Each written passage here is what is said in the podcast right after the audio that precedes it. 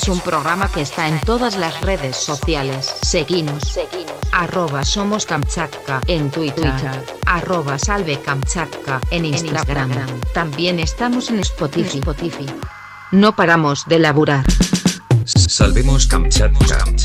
La realidad en idioma original. Caricias significativas provenientes desde la paternal.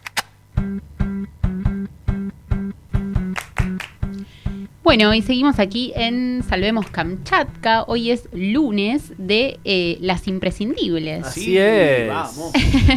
Tenemos un, un nuevo capítulo de eh, las imprescindibles de ayer, hoy y siempre. Y el de hoy está dedicado a Juana Manso, quien fue una de las primeras luchadoras por la educación y la emancipación de la mujer en el Río de la Plata. Una pionera feminista realmente. Y eh, quería arrancar leyéndoles una, una cita.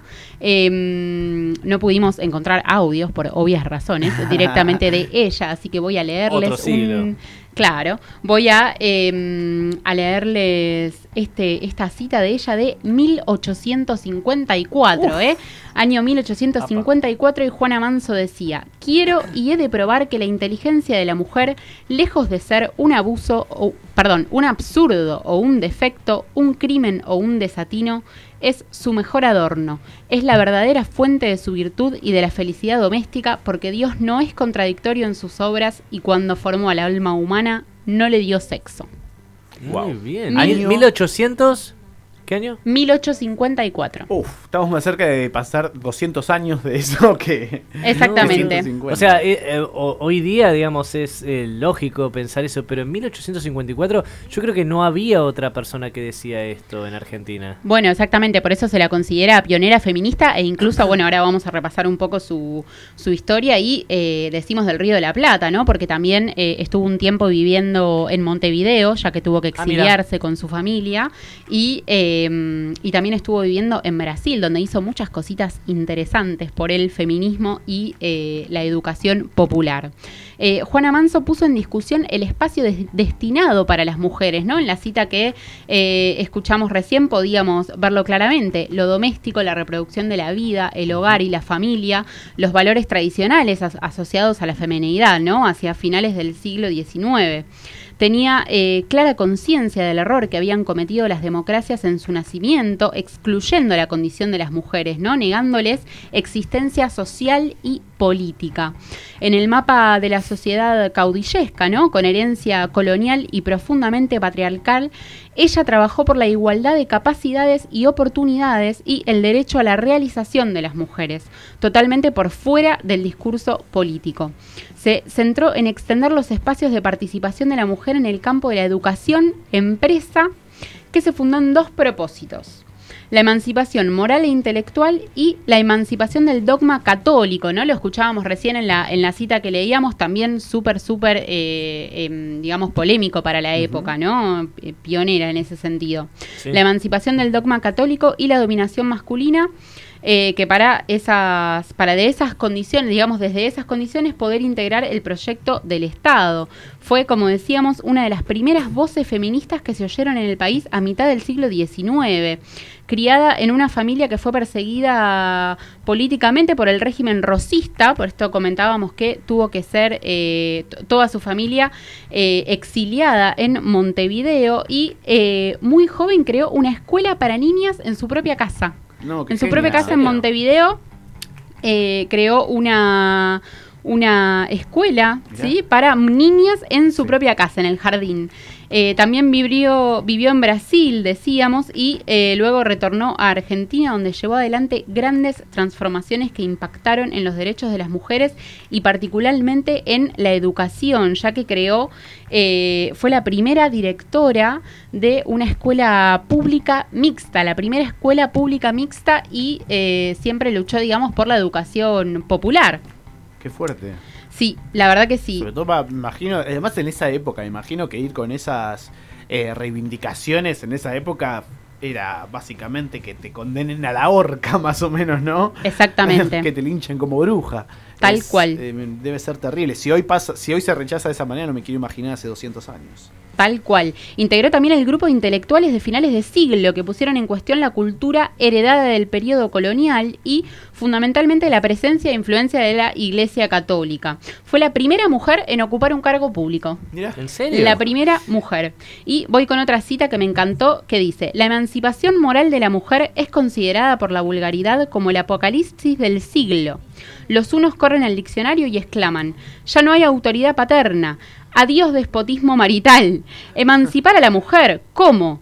Pues ese trasto de salón o de cocina, esa máquina procreativa, ese cero dorado, ese frívolo juguete, esa muñeca de las modas, ¿será un ser racional?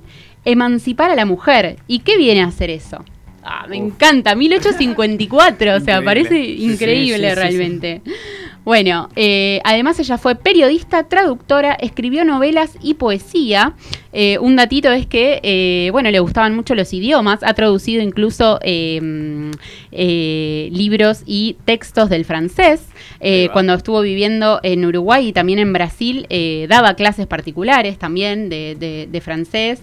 Eh, y en la etapa, decíamos, en que vivió en, en su exilio en Brasil, en 1852, creó el periódico O Jornal das Señoras, considerado una de las primeras publicaciones feministas de América Latina ¿En serio? muy grosa. Y en las cuales convoca a otras mujeres a escribir, ¿no? Eh, eh, inspirando, digamos, impulsando a, eh, a que, bueno, las mujeres escriban. Insisto, sí, hace 200 años. Es eh, impensado en ese momento, capaz. No, y aparte, como decimos, ¿no? Ni Juana ni las mujeres de la época se reconocían o llamaban como feministas, ¿no? Pero como ha dicho en varias ocasiones, por ejemplo, Dora Barrancos también, se inscriben dentro del cauce feminista, porque fueron quienes inspiraron, digamos, estos, estos movimientos. Claro, claro. Eh, bueno, una vez que eh, falleció su padre, digamos, y ya no gobernaba Rosas en Buenos Aires, decidió regresar y en 1854 fundó Álbum de Señoritas, periódico de literatura, modas, bellas artes y teatro. Así se llamaba. eh, bueno, es el periódico que firmaba con su nombre, ¿no? Y volvemos a repetir, en un tiempo donde las mujeres lo hacían con seudónimos masculinos. Sí, pienso en, poetas. ¿no? Exacto, claro, que no- o que no- escritoras, digo, pero por general se ponía, se ponían esos seudónimos de hombre para que las tomen en serio. Exacto, porque si no, no las aceptaban, tal Increíble. cual, tal cual. Eh, así que bueno, ella, de hecho, cuando, eh, bueno, hay, otra declaración que dice, mi propósito es emanciparlas de las preocupaciones torpes y añejas que les prohibían hasta hoy hacer uso de su inteligencia, enajenando su libertad y hasta su conciencia a autoridades arbitrarias. La verdad que eh, realmente son, son muy, muy fuertes las, las, las declaraciones, las, las, las frases.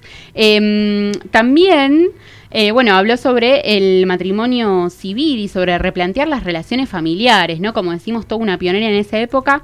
eh, y todo su matriz toda su matriz de pensamiento fue desde el laicismo, ¿sí? Eh, desde donde también pensó y trabajó sobre la necesidad de superar convenciones sociales en el logro de la felicidad. Habló mucho sobre eso, asociados a elementos tradicionales de la cultura familiar y religiosa, sustentada en ese momento desde la eh, dominación católica, ¿no? Eh, con su obra y vida denunció la esclavitud y el racismo, fundamentalmente en contra del trato al indio, basados en el principio de la eliminación, algo que entró en tensión con la obra de Domingo Faustino Sarmiento, con quienes eh, compartieron, digamos, la época, ¿no? Y eh, ojo que también tiene mucho que ver con eso porque eh, ella, como decíamos, fue la primera eh, directora de escuela pública mixta. Y bueno, gran, gran luchadora de, eh, de los, la- los derechos, digamos, de eh, las mujeres y eh, el acceso a todos y todas para la, eh, eh, la, la educación. Fue la primera en crear eh, una educación popular y la primera directora de escuela pública mixta.